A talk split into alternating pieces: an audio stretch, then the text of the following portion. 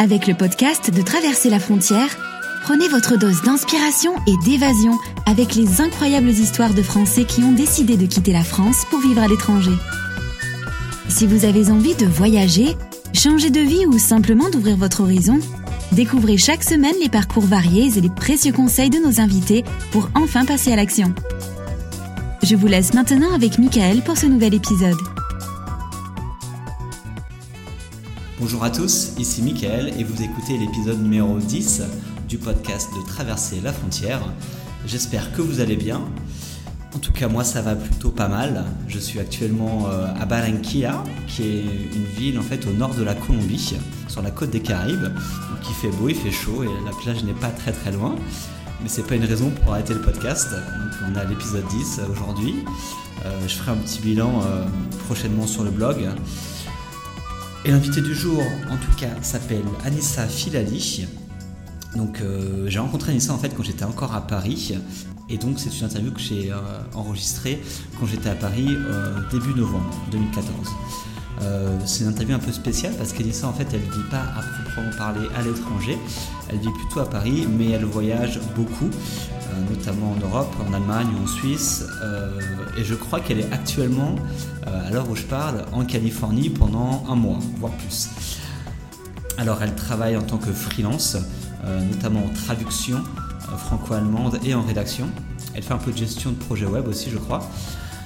Et puis elle va nous raconter euh, pourquoi elle a quitté son CDI il y a un an, euh, comment, euh, comment elle s'est débrouillée pour trouver des clients, comment se passe on va dire, sa vie en tant que freelance aujourd'hui. Merci à Anissa d'avoir participé au podcast et merci à vous de l'écouter. Allez, c'est parti pour l'interview. Bonjour Anissa, Salut Michael. ça va? Bah très bien et toi? Ça va.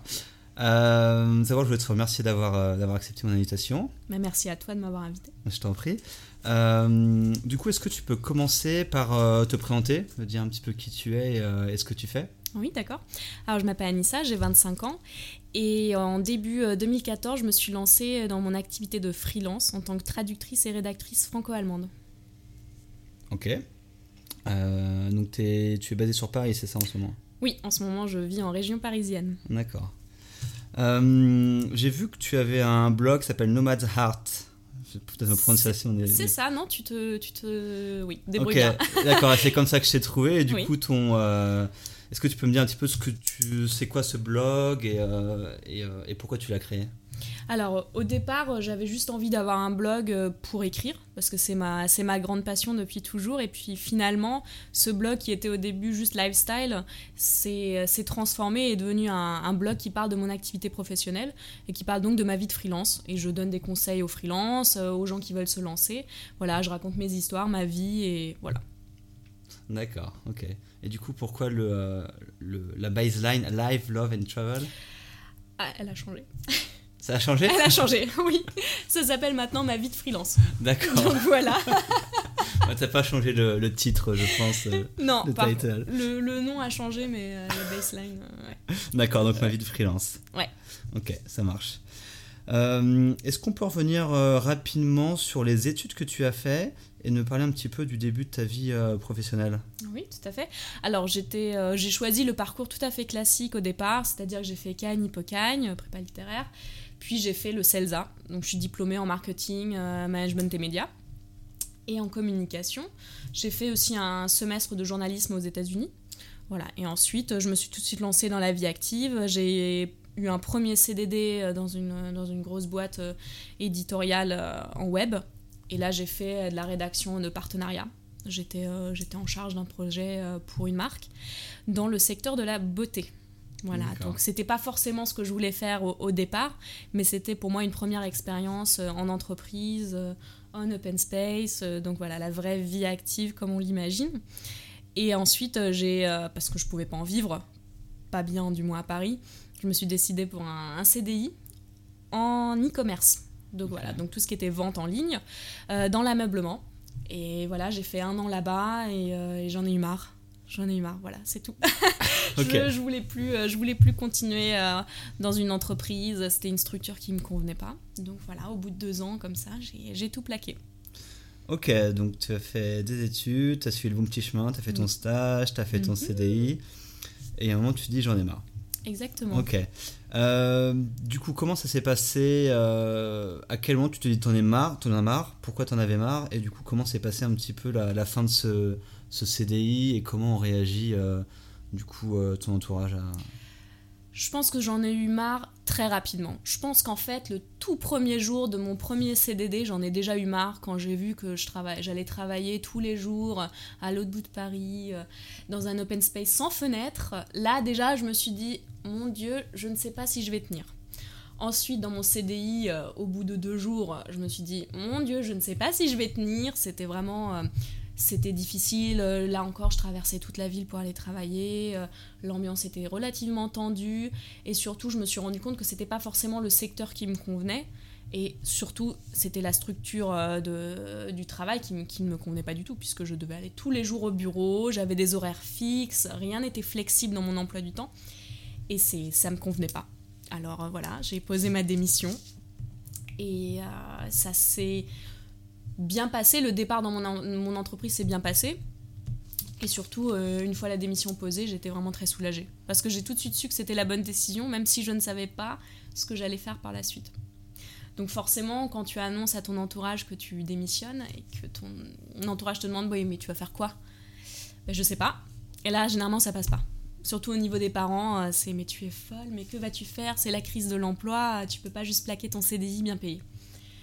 Et pourtant, je l'ai fait et, euh, je, me suis laissé quelques mois. Je m'étais mis une deadline, six mois, pour euh, savoir ce que je veux faire dans la vie. Et finalement, j'ai mis un mois et demi. J'ai fait les bonnes rencontres, j'ai croisé le chemin de plusieurs freelances qui m'ont dit Mais finalement, vu ta personnalité, probablement mon sale caractère, tu devrais peut-être être freelance. Et c'est ce que j'ai fait. Je me suis juste posé la question de savoir qu'est-ce que je savais faire. Et là, forcément, c'est l'écriture qui est revenue et je me suis dit que j'allais, j'allais vraiment devoir me lancer un jour vraiment dans l'écriture. Et c'est ce qui s'est passé. D'accord. Donc, on va juste revenir sur, euh, sur ton background parce que mhm. tu ne l'as pas précisé dans la présentation, mais du coup, tu es à la fois allemande et à la fois française. Oui, voilà. Alors, j'ai euh, la double nationalité. J'ai grandi en Allemagne et euh, à l'âge de 18 ans, le bac en poche, je suis partie m'installer à Paris pour euh, vivre la grande aventure euh, parisienne. Donc voilà, j'ai la double nationalité, la double culture et, et, du coup, je parle effectivement les deux langues couramment. D'accord, du coup, je te demande ça parce que c'est important pour la suite vu que tu as fait pas mal de missions en traduction d'après ce que j'ai compris. ok, donc tu as quitté ton CDI, tu t'es rendu compte que c'était probablement la bonne décision mhm. sur le coup. donc tu as fait tes débuts en freelance, donc à quel moment tu as, as commencé à faire ça? Alors je me suis vraiment lancée avec toutes les formalités administratives qui vont avec, puisque je me suis lancée en auto-entrepreneur fin janvier. Je me souviens euh, avoir fait ma déclaration Pôle Emploi le, 20 janvier et euh, deux semaines plus tard, euh, j'avais fait toutes mes demandes et démarches pour devenir auto-entrepreneur. Donc oui, ça a commencé début février. D'accord, ok. Donc comment ça s'est passé pour obtenir tes premiers clients? Parce que généralement quand on se lance en freelance, c'est une des questions qui revient, c'est comment on fait pour trouver des clients et pour générer du chiffre d'affaires pour vivre tout simplement. Mhm. Donc comment ça s'est passé sur ce côté-là? Alors la plupart des gens me détestent quand je raconte ça, c'est-à-dire que c'était le pur hasard, c'était une coïncidence, euh, un signe du destin et du ciel. J'étais... Euh, en fait c'était sur Facebook. J'ai une amie euh, qui, avait, qui a vu une annonce cherche traductrice allemande, voilà, et c'était en fait une, une, amie en commun qui bossait dans une agence, qui cherchait quelqu'un, mais comme on connaît bien Facebook et que tout ne s'affiche pas sur le, flux. Moi, je l'ai pas vu passer cette annonce, mais elle m'a tagué. Elle m'a dit, mais peut-être que Anissa pourrait faire ça. Et comme on était toutes copines du CELSA, euh, forcément, elle m'a dit, bah, tant qu'à faire, je te donne cette mission. Donc c'est vrai que ce qui joue énormément pour trouver des missions, c'est les contacts qu'on peut déjà avoir à la base. Et là, effectivement, ça aide toujours d'avoir fait une école, d'avoir été à la fac. Forcément, c'est pas un secret. Les bons contacts font aussi, euh, font aussi que tu trouves du boulot ou non. Ah, c'est sûr. Et du coup, cette première mission, c'était quoi? Cette première mission, c'était pour euh, une super, euh, c'était pour une super boîte. C'était une start-up, La Ruche qui dit oui. Donc voilà, dans tout ce qui est agriculture et, euh, voilà, vente directe des producteurs aux, consommateurs. Donc là, il s'agissait vraiment d'un gros projet puisque sur plusieurs mois, on a, on a traduit en plusieurs langues le site web. Et moi, en l'occurrence, en allemand. D'accord. Tu as traduit toute la ruche qui dit oui en allemand J'ai tout traduit, oui. C'est du boulot, c'est vraiment beaucoup de boulot. Ça t'a pris combien de temps du coup On a fait ça sur 4 euh, mois. Ok. Donc ouais. Ça va, pour une première mission, c'était plutôt pas mal. C'était pas mal, c'était bien payé. euh, ça m'a donné la confiance nécessaire pour trouver d'autres clients aussi. Parce que c'est toujours le, problème. Et, et d'ailleurs, c'est pas du tout euh, le problème euh, typique des freelances. hein, ça, vaut pour tout le monde. Il faut une première, euh, une première expérience pour trouver ensuite la suite. Parce qu'on te demandera toujours quelles sont vos expériences. Pareil pour un CDI, quand tu passes tes entretiens, on te demandera toujours alors vos expériences précédentes. Et là, tu dois dire j'en ai pas, donc à un moment donné, il va falloir me donner l'expérience nécessaire. Ok. Et est-ce que tu es déjà passé par des plateformes d'intermédiation pour trouver des missions ou trouver du boulot? Tu veux dire des plateformes de Comme freelance euh, euh, Odesk, Freelancer, enfin toutes ces plateformes Oui, bien sûr euh, que je suis passée par ce genre de plateforme. Ok, Et je ne les conseille pas. ok. En tout cas, freelancer.com, je conseille pas parce que c'est déjà. Alors, le problème de ce genre de plateforme, c'est souvent que déjà elles sont en anglais. Donc il faut bien maîtriser l'anglais et euh, notamment dans la négociation des tarifs, euh, des conditions de travail, il faut vraiment être bon en anglais parce que sinon il y a des choses qui peuvent t'échapper. Et moi j'ai eu, alors que je parle bien anglais, aussi vraiment des soucis de communication, ça se fait que par mail. Et euh, c'est un petit peu un petit peu difficile de trouver des clients. Déjà parce que très souvent et honnêtement c'est toujours pareil. À savoir qu'il y a une annonce qui est mise en ligne, il y a 40 000 personnes qui postulent et il y aura toujours quelqu'un à l'autre bout du monde qui proposera le, travail pour 3, lo- 3 dollars de l'heure, surtout en traduction parce qu'ils ont recours à Google Translate. Donc t'es très vite découragé parce qu'en fait toi t'as des vrais tarifs euh, en fonction de ton lieu de vie et moi en plus Paris, donc euh, j'étais toujours trop cher et j'ai fait une ou deux missions mais euh, c'était pas vraiment concluant. Donc je conseille rarement de passer par ce genre de plateforme. Ok, ça marche. Bon, je pense que ça a réussi pour certaines personnes et Oui, c'est difficile. d'autres. C'est difficile et ça dépend toujours de ton, de ton secteur. Forcément, en développement, il y a des choses, mais encore une fois, euh, les tarifs sont vraiment, euh, c'est des prix cassés. D'accord, même pour la traduction, on va dire franco-allemande, euh, quelque sûr. chose d'assez spécifique. euh, Ah bah bien sûr, parce qu'il y aura toujours un Pakistanais qui va proposer ça pour 3 dollars de l'heure. Donc oui, vraiment, c'est c'est fou comme euh, les prix sont vraiment très très très très bas. Par contre, ce que je conseille, en, euh, à l'inverse, je conseille toujours aussi de passer par des agences. Ça Ok. oui, il y a des agences euh, qui sont en France. Quand on vit en France, c'est- c'est très bien, tu peux passer par ces agences-là, qui elles touchent évidemment une commission. Donc là, encore une fois, tu perds un peu d'argent, mais c'est souvent des, des gros comptes, des grosses marques, donc c'est intéressant. Donc Tu moi, peux- je bosse avec des agences. Tu peux donner des exemples ou pas? Oui, tout à fait. Alors, je bosse euh, par exemple avec Will of Words, qui est une super agence, c'est une petite, euh, c'est une start-up euh, qui monte et qui est vraiment cool. Et eux, ils ont vraiment des, des mis- missions sympas et c'est par eux que j'ai eu ma première mission, donc la ruche qui dit oui. D'accord. Donc avec eux, je bosse régulièrement et ça se passe toujours très bien. Il y a aussi Edit Place, euh, c'est plus des, euh, des marques de vêtements, dans la beauté, la mode, c'est pas mal aussi. Et voilà, et sinon, c'est toujours contact direct avec les clients.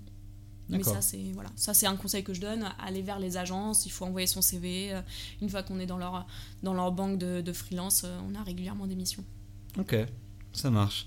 Donc tu as commencé par la traduction et par la suite du coup de toute cette année 2014, tu as fait d'autres types de missions, d'autres types de, de travail J'ai fait plein de choses. J'ai fait plein de choses. J'ai fait, de- je fais toujours de la traduction. Mais je fais aussi de la rédaction.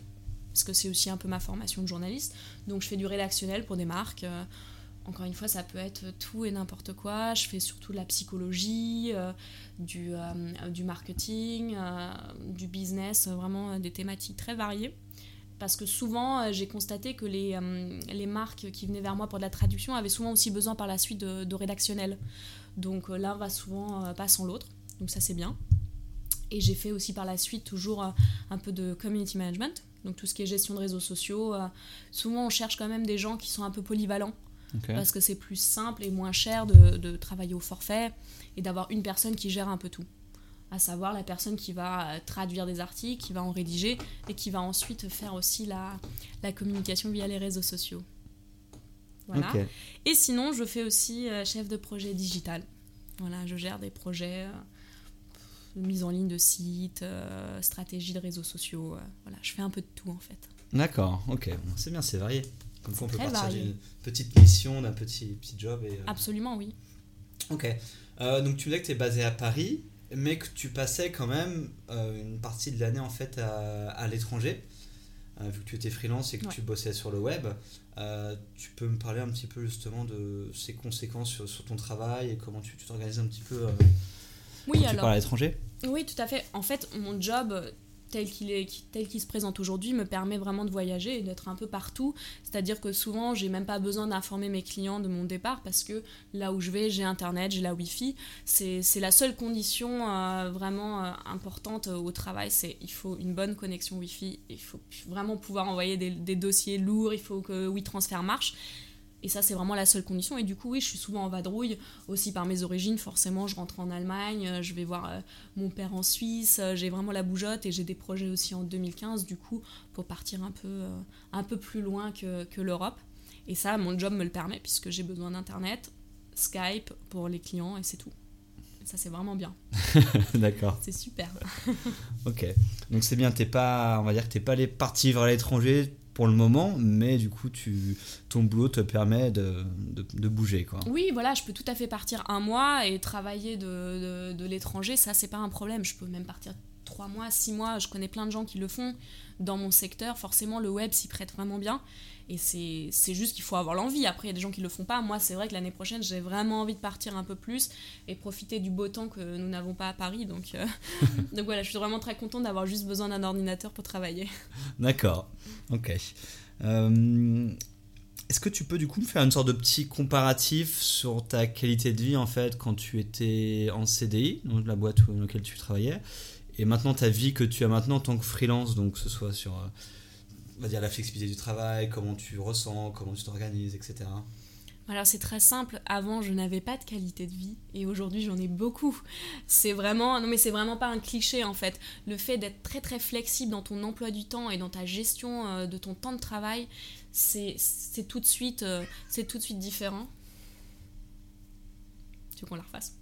Non, c'est pas grave. je pense qu'on va devoir la refaire si le chat miaule. tu te tais toi? Euh, oui, alors euh, quand tu es freelance, effectivement, tu as vraiment une, autre qualité de vie parce que tout simplement, euh, je gère mon emploi du temps différemment. Aujourd'hui, je suis plus du tout obligée de me lever tôt pour aller prendre le métro, le RER. E je me lève plus tard, forcément. Ma journée commence doucement et à mon rythme. Je peux disposer de mes rendez-vous quand même, la plupart du temps comme je, comme je veux. Et ça, c'est très très agréable. Et, je, je, cite toujours les mêmes exemples, mais c'est vrai que je peux aller chez le coiffeur et chez le dentiste quand j'en ai envie. Et c'est vraiment un stress en moins de pas devoir faire ça à 20h, à 19h30. Donc pour information, euh, nous sommes Shanissa et elle a un, chat qui est assez... Euh, qui aime bien se, se montrer. Mais Et se faire entendre. Se faire entendre. Il veut partie de ce podcast. Et donc oui, donc oui forcément, je, je, suis beaucoup plus détendue parce que maintenant, le matin, j'ai plus besoin de faire tout Paris pour aller au travail. Et le soir, j'ai pas non plus besoin de faire tout Paris pour rentrer. Donc ça, c'est des choses qui sont vraiment très agréables. Et puis voilà, il y a un vrai problème dans le salariat tel qu'il se présente aujourd'hui, c'est-à-dire que tu dois quand même dans plein de boîtes faire acte de présence c'est pas parce qu'il est 17h30 et que tu n'as plus rien à faire que tu peux rentrer chez toi. Moi, en tout cas, c'est ce que j'ai vécu, c'est-à-dire qu'il fallait rester vraiment un minimum jusqu'à 18h, 18h30, alors que je passais honnêtement mon temps sur Facebook ou je regardais euh, les voitures passer dans la rue. Donc ça, c'est vrai que j'ai plus du tout ça. Soit j'ai du boulot et je bosse, soit j'en ai pas ou très peu et je fais autre chose. Donc ça, c'est vraiment c'est pour ça que je dis toujours que ma qualité de vie, elle a vraiment augmenté, parce que maintenant je suis très flexible et je peux faire d'autres choses et surtout, je peux me consacrer aussi à des projets personnels. Et ça, c'est très important, je pense, pour ton équilibre et ton bien-être, c'est de pouvoir aussi faire des choses qui te plaisent. Pas juste faire des jobs alimentaires, mais avoir des missions et des projets perso qui, qui t'éclatent, qui te font plaisir. Et moi, c'est mon blog, par exemple. J'ai vraiment du temps euh, pour mon blog, même si en ce moment j'ai vraiment beaucoup de boulot. Je trouve toujours quand même un certain temps dans la semaine pour faire des choses rien que pour moi. Ok. Du coup, si tu définirais euh, ton emploi du temps type, on va dire si tu as une, assez de travail, tu, ça, ça, ça ressemblerait à quoi? Je n'ai pas de journée type. D'accord. C'est exactement ce que j'aime dans ma vie de freelance. Je n'ai pas de journée type. Je peux te dire ce que j'ai fait aujourd'hui. Aujourd'hui, j'ai bossé à partir de 10h. J'ai eu une réunion à 15h. Là, je te vois à 17h30. C'est très différent. Et demain, je vais sûrement avoir aucun rendez-vous et bosser de chez moi tranquillement. Mais c'est vrai que j'espère que mes clients n'écouteront pas cette, cette interview. Je bosse pas 8 heures par jour non, j'ai pas quitté euh, mon, mon, CDI pour bosser euh, comme une tarée et tout. Donc c'est plus, euh, c'est des journées plus souples, mais par contre plus efficaces. Parce que c'est vrai que ce qu'on oublie souvent, dans un bureau, le téléphone qui sonne tout le temps, bah forcément là, j'ai personne, il n'y a pas de bruit, il n'y a pas de pollution sonore. Et du coup, quand je travaille, je suis très efficace. Donc je travaille moins. ok. Mais mieux. Non, c'est vrai que c'est quelque chose qu'on retrouve assez souvent. on est beaucoup plus efficace quand on est, quand on est tout seul et quand on a des, des missions précises et qu'on n'est pas ennuyé et embêté par, par les collègues, par le téléphone, par des réunions inutiles, etc. Souvent, très inutiles. souvent. D'accord. Est-ce que tu aurais du coup des conseils pour donner en fait aux gens justement qui sont en CDI ou en CDD, bon plus pour le CDI du coup, euh, et qui ont envie de passer en freelance, qui ont les capacités, par exemple ils ont des capacités en rédaction, ils ont des capacités en, en développement web ou peu importe, euh, quels conseils tu pourrais leur donner pour euh, justement avoir passé le, pas en fait et, réussir cette transition entre les deux? Oui, il y a plusieurs choses. Alors je pense que ce qui est vraiment très important, c'est de savoir se démarquer. Je pense que le problème aujourd'hui, c'est qu'il y a tellement de concurrence, il faut quand même un petit peu apporter sa, touche personnelle, avoir un site euh, qui claque, euh, avoir, euh, mettre en valeur sa personnalité, ses talents. je pense qu'il faut être bon dans quelque chose. Voilà, c'est ça. Moi, je le dis toujours, si, tu sais rien faire vraiment bien, être freelance, c'est vraiment délicat. Il faut vraiment gérer dans ton activité parce que sinon, ouais, là, sinon, ça marche pas. Donc ça, il, ça, il faut en être vraiment sûr parce que le problème c'est toujours le même. C'est-à-dire si toi t'as pas confiance en tes capacités, le client il ne te fera pas non plus confiance. Donc il faut d'abord toi-même croire en ton projet, croire en, tes talents et en tes compétences. Ça c'est très important. Et ensuite il faut vraiment bien réfléchir à ce que c'est qu'une vie de freelance. C'est tout le monde ne peut pas devenir freelance pas parce que les gens manquent de talent, mais parce que c'est un vrai mode de vie et c'est même une philosophie de vie. Donc il y a des gens qui ont vraiment besoin de ce cadre de travail un peu réglé avec une hiérarchie. Donc voilà, c'est quand même une, une, responsabilité de se lever le matin et de se dire voilà, je suis mon propre chef et c'est à moi de gérer. Euh, il y a des gens qui, qui, ne se lèveront pas. Donc il faut aussi pouvoir se gérer et euh, assumer cette responsabilité de la liberté qu'on a quand on est freelance. Donc, euh, donc je pense qu'il y a des gens qui sont absolument pas faits pour cette activité, donc il faut en être conscient. Il faut vraiment faire sa petite liste de pour et contre et de se dire sincèrement, est-ce que je suis capable de me gérer?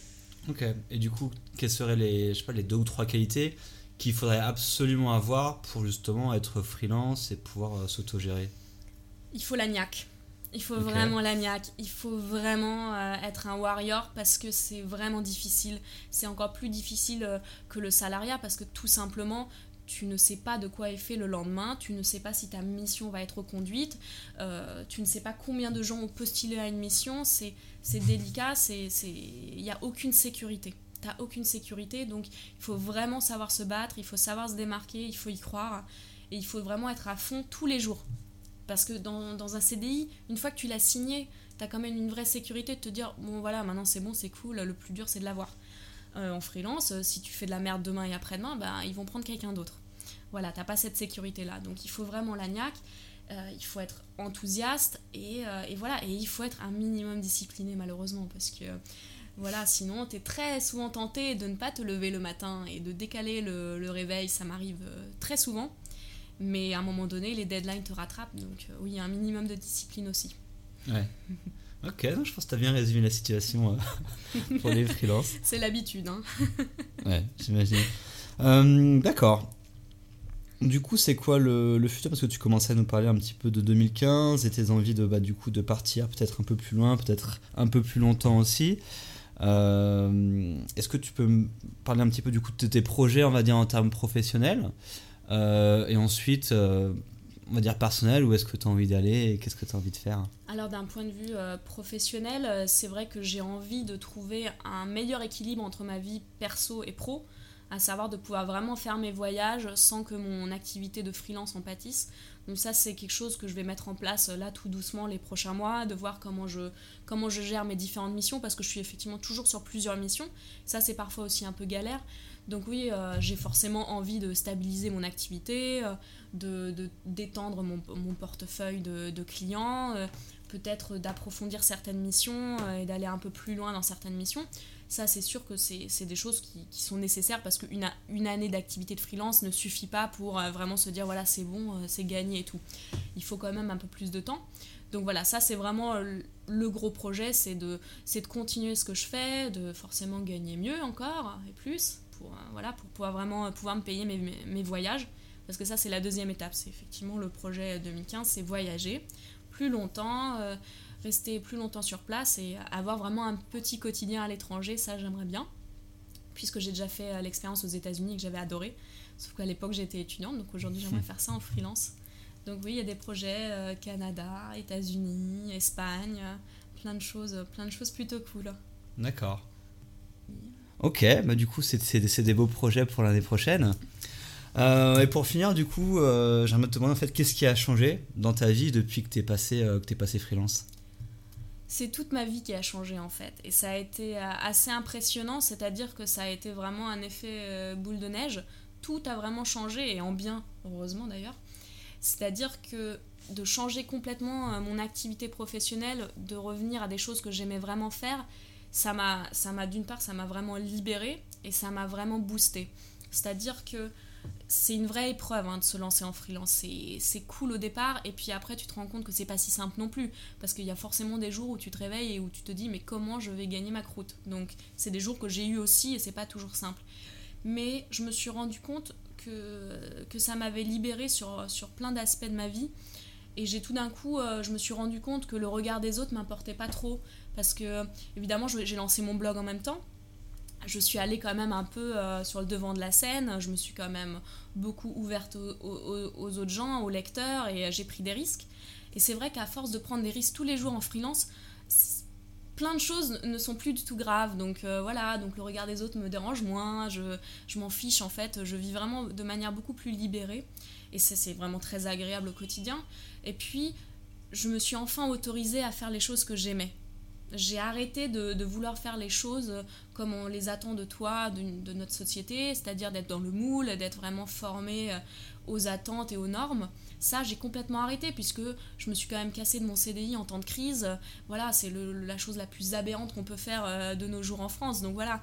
Donc j'ai fait ça alors que voilà, vraiment tout le monde m'a quand même un peu prise pour une folle. Donc voilà, à partir du moment où tu fais de façon un truc comme ça, euh, tu peux tout faire.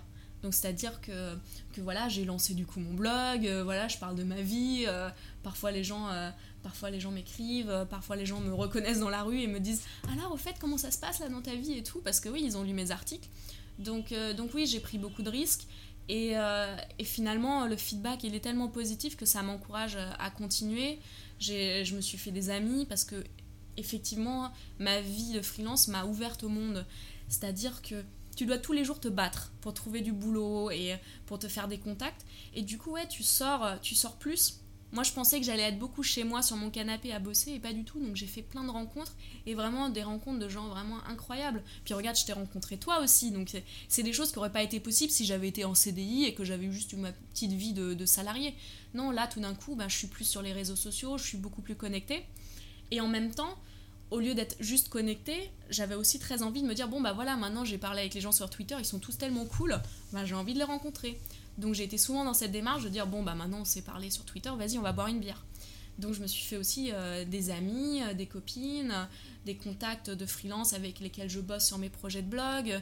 C'est des échanges de compétences qui se font, qui sont géniaux parce que j'ai une amie qui est, euh, qui est styliste, qui m'aide sur, sur des mises en scène, qui est photographe en même temps et qui prend, qui prend en photo mes portraits. Donc voilà, il y a vraiment plein de choses qui se sont faites grâce à cette activité et je pense que vraiment c'était, c'était la bonne décision. Euh, et, voilà, c'est pour ça que je conseille ça toujours aux gens de se poser cette question est-ce que ce serait pas peut-être ça le bonheur que de se lancer en freelance et de pouvoir travailler finalement de, de n'importe où et à n'importe quelle heure euh, et d'être vraiment libre? Ok, si on devrait retenir du coup quelque chose de ça, c'est qu'il faut oser prendre des risques euh, parfois et, et souvent même. Et souvent, souvent même. En fait, je pense que la vraie conclusion, je vais te la prendre. En fait, c'est moi qui vais faire la, la conclusion. la nana pas du tout relou. Euh, non, en fait, je pense que la vraie conclusion, et c'est vraiment ça, c'est qu'il faut, et ça, ça vaut pas juste pour les freelances, ça vaut pour tout le monde dans la vie, il faut sortir de sa zone de confort. C'est ça, il faut sortir de cette zone de confort et il faut se dire, voilà, la vie, elle se passe partout sauf dans cette zone de confort qui en plus n'est pas toujours vraiment confortable. On dit zone de confort, mais ça veut dire quoi zone de confort? Ça veut dire le patron qui te fait chier, euh, tes voisins qui sont relous, euh, ton mec ou ta meuf qui sont pas cool. C'est des choses que tu acceptes au quotidien parce que tu es habitué à ça et que les habitudes sont des choses rassurantes. Mais vraiment, ma, ma vie, elle a commencé à 25 ans quand j'ai tout plaqué et que je me suis dit, voilà, maintenant je vis ma vie comme j'ai vraiment envie de la vivre. Et désolé, mais c'est pas dans la zone de confort. Ok, parfaite, parfaite conclusion, je, je n'ajouterai rien. De rien. ok, merci beaucoup Anissa. Bah, merci Mickaël. À bientôt. Et bon voyage. Merci. Et voilà, l'interview avec Anissa est maintenant terminée. J'espère que ça vous a plu et peut-être que ça vous donnera un petit peu d'inspiration si vous avez envie de, de changer un petit peu votre, votre mode de vie. Euh, merci encore Anissa d'avoir participé au podcast. Euh, merci à vous de l'écouter. Vous êtes de plus en plus nombreux, donc ça fait plaisir. N'hésitez pas à me faire vos retours sur le podcast. Vous pouvez m'écrire directement euh, dans les commentaires ou bien à travers le blog. Et vous pourrez retrouver les liens que l'on a évoqués dans cette interview à l'URL traverserlafrontière.com slash 010. Merci à vous et à bientôt pour le prochain épisode.